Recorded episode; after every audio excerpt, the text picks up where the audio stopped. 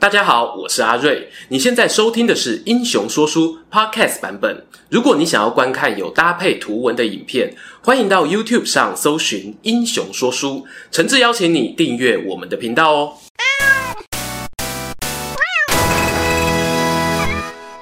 孙策与太史慈在神亭岭一战后，双方啊是心有灵犀一点通，不需再多做言语，都知道我他就是我这辈子要找的人。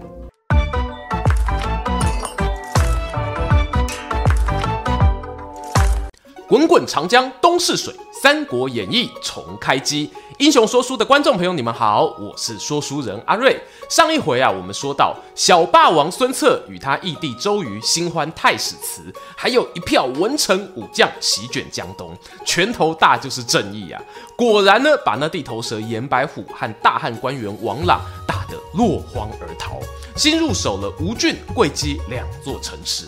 然而呢，天有不测风云啊！就当孙策在前线杀进杀出、大显神威之际呢，后方大本营曲阿旁边的宣城却出了状况。话说，负责宣城守备任务的呢是孙策的二弟孙权孙仲谋，他和大哥差了七岁哦，这时候呢年仅十六。虽然说啊，孙家人的猛虎基因是很厉害，但十六岁的小老虎呢，毕竟啊还是有点喵喵呆萌的样子。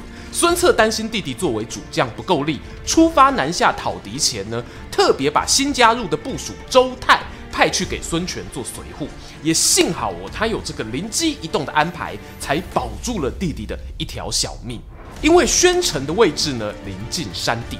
江东啊，在东汉末年，朝廷腐败，公权力不彰，许多本地居民呢，干脆哦就占据浅山丘陵，当起了山大王。史书上呢，给了他们一个标签，叫做山岳。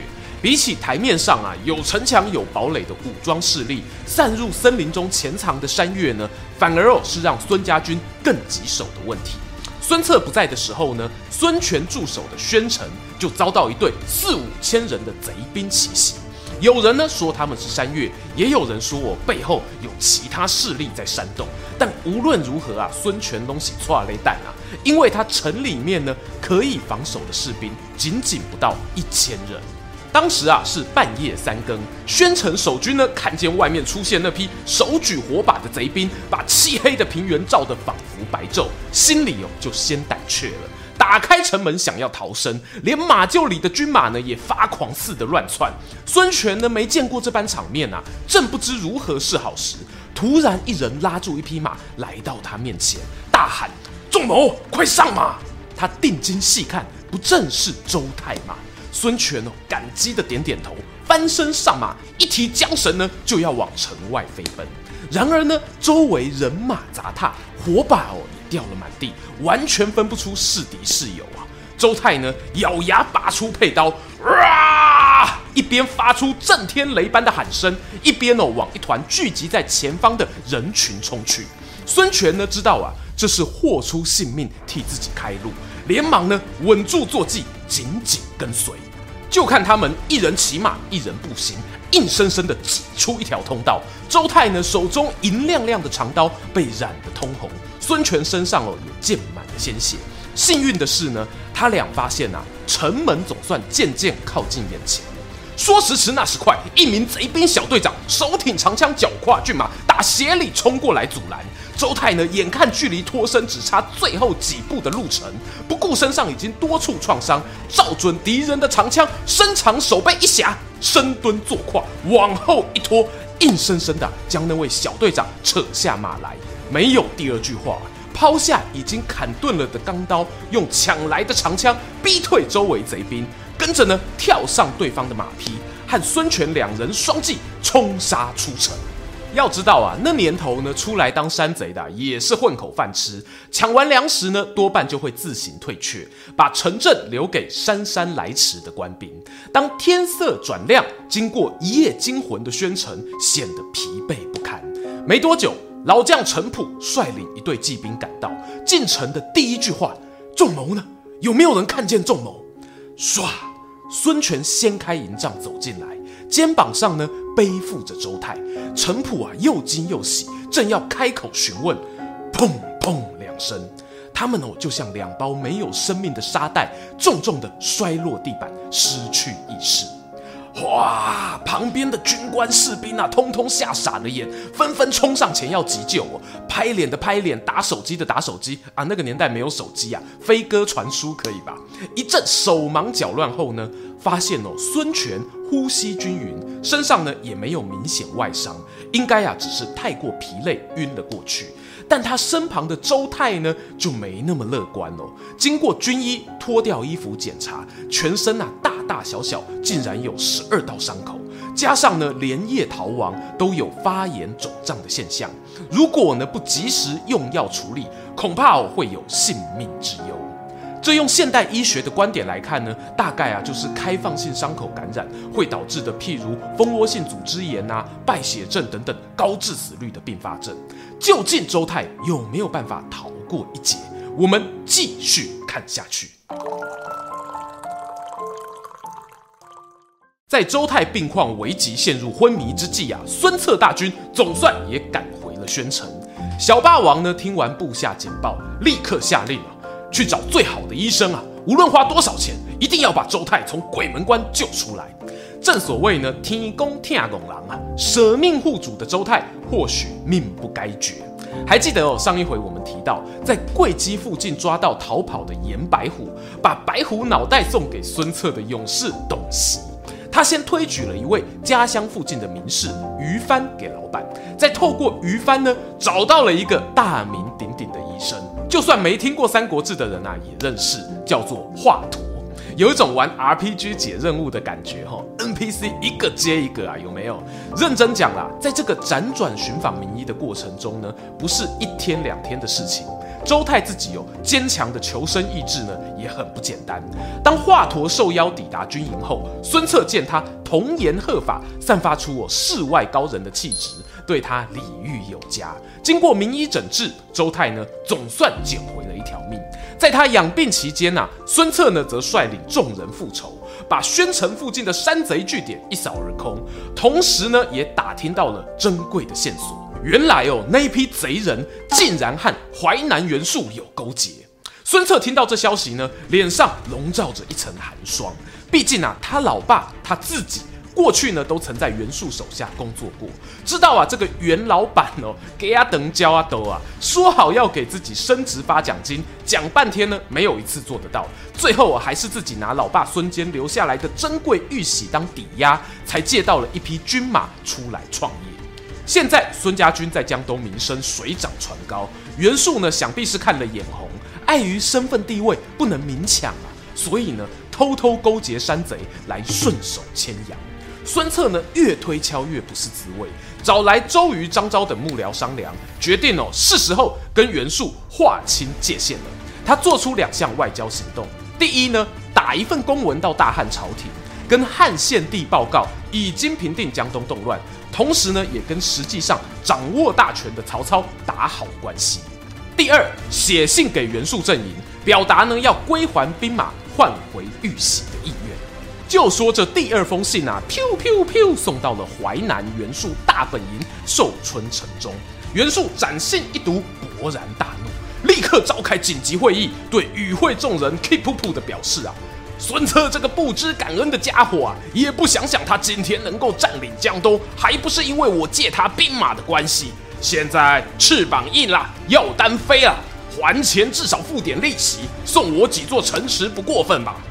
袁术手下谋士第一把交椅啊，长史杨洪首先发话了：“主公啊，你先冷静点。孙策现在隔着长江和我们对望，手下将士用命，士气高昂，直接和他硬拼是不智之举啊。但是在我们隔壁正好有个弱小势力。”只要把他并吞掉，我们实力大增，到时候再攻打孙策，那就十拿九稳啦。袁术一听哦，立刻回答：“你说的该不会是被吕布赶出徐州，现在蹲在小沛的刘备吧？”正是。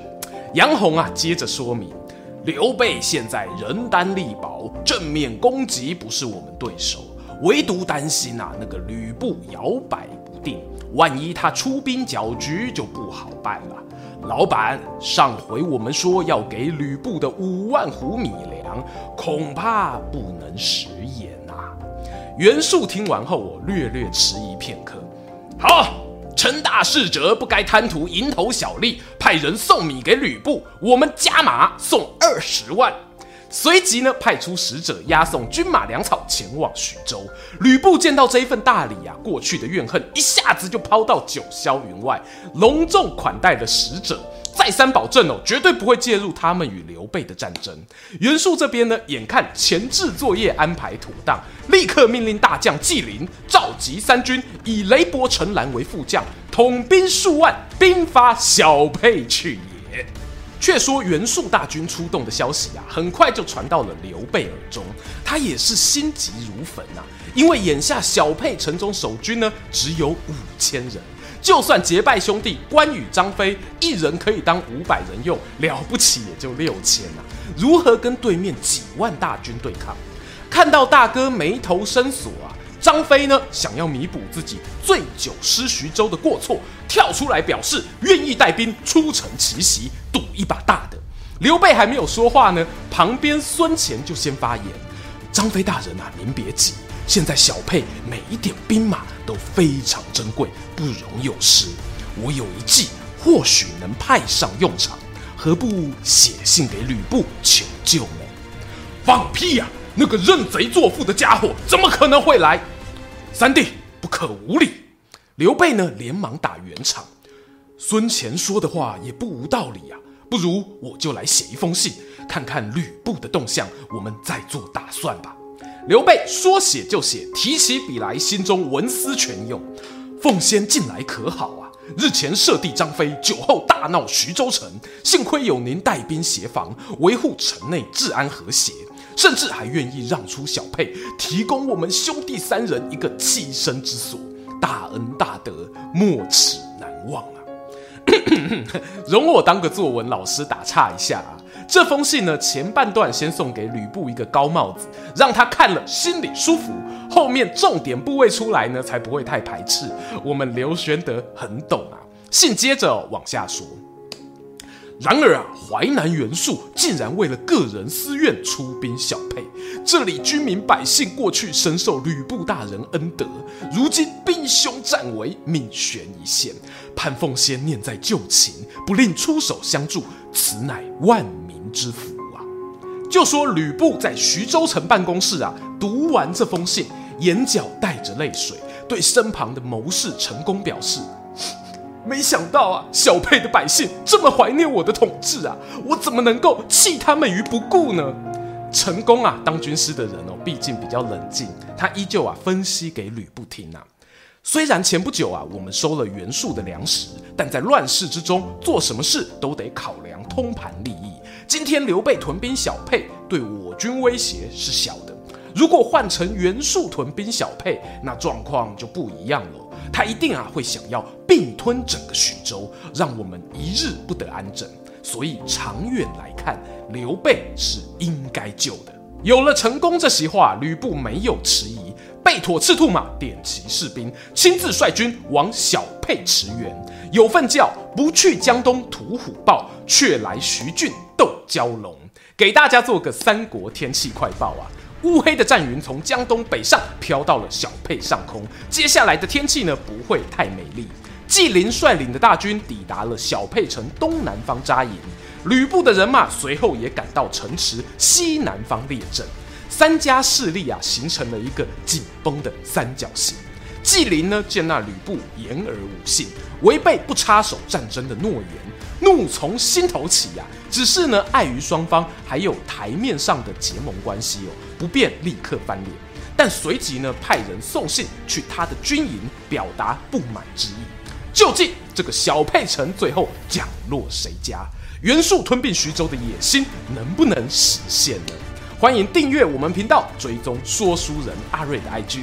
欲知详情如何，且听下回分晓。今天的影片就到这边啦。如果你喜欢这个系列的话，欢迎下载哈咪 Video App 并进入 CAD 网红馆，就能在这个平台上独家抢先 YouTube 十四天看到我们的影片哦。最后，如果想给我们更多鼓励，除了按赞、订阅、加分享，也能用每个月一杯咖啡的钱赞助我们的内容创作。这里是英雄说书，我们下次再见，拜拜。